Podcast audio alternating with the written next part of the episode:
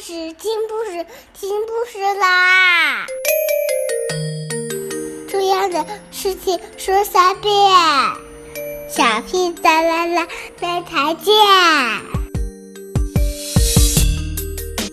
快来听故事吧！Hello everyone. Now we'll continue to read the story about Paddington.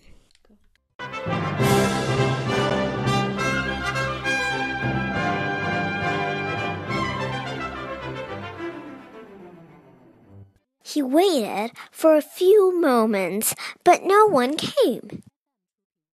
Suddenly, he had an idea. What a good thing he was still wearing his hat.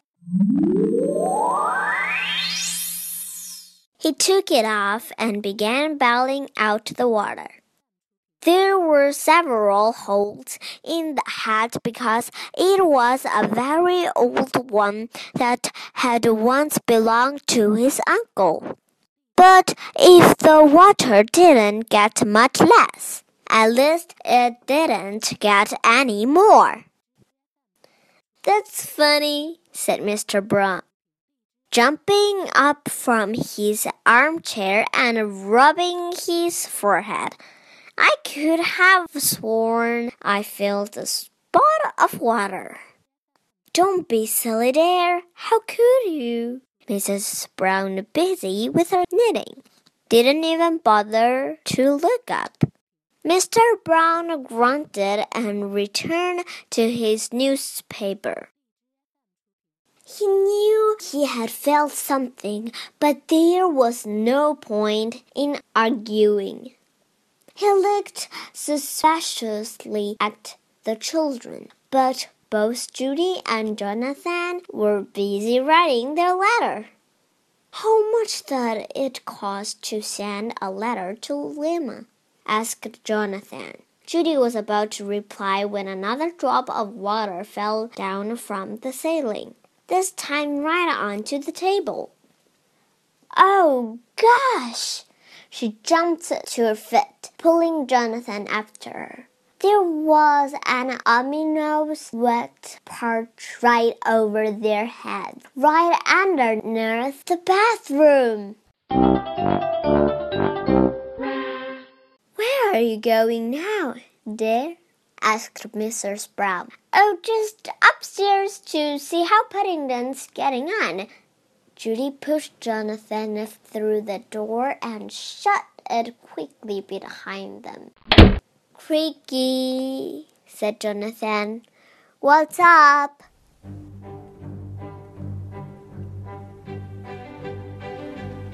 It's Paddington, cried Judy over her shoulder as she rushed up the stairs. I think he's in trouble. She ran along the landing and began loudly on the bathroom door. Are you all right, Paddington? She shouted. May we come in?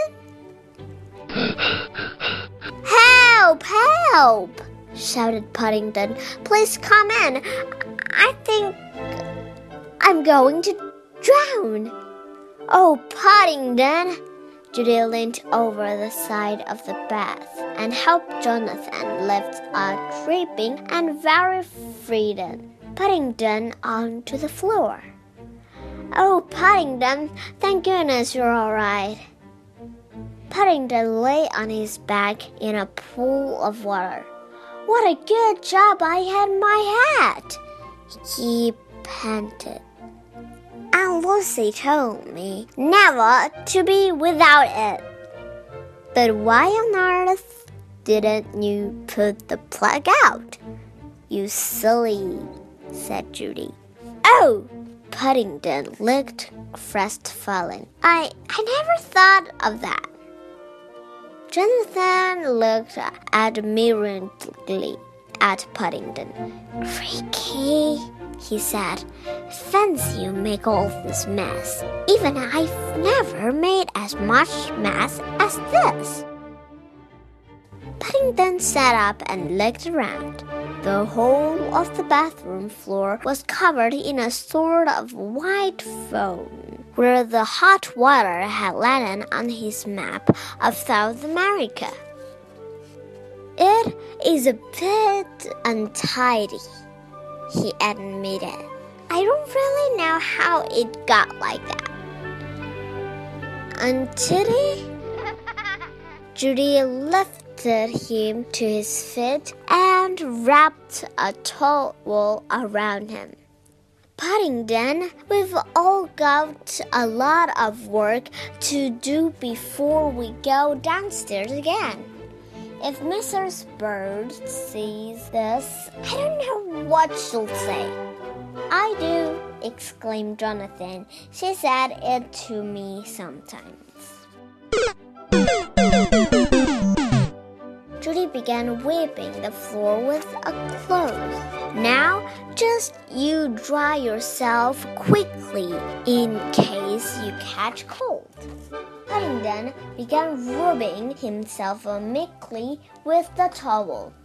I must say, he remarked, looking at himself in the mirror, I am a lot cleaner than I was It doesn't look like me at all.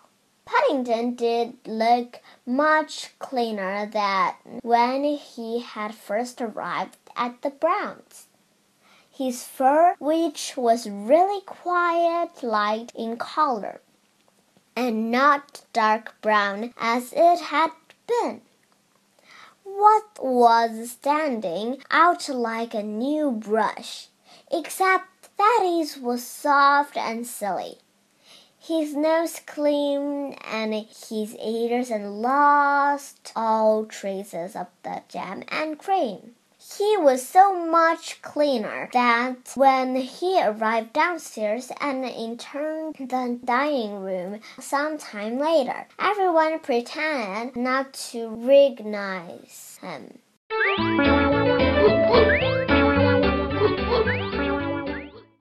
The tradesman's entrance is at the side, said Mr. Brown from behind the paper. Mrs. Brown put down her knitting and stared at him. I think you must have, have come up to the wrong house, she said. This is number 32, not 34. Even Jonathan and Judy agreed there must be some mistake. Paddington began to get quite worried until they all burst out laughing and said how nice he looked now that he was brushed and combed and respectable. They made room for him in a small armchair by the fire, and Mrs. Bird came in with another pot of tea and a plate of hot butter toast.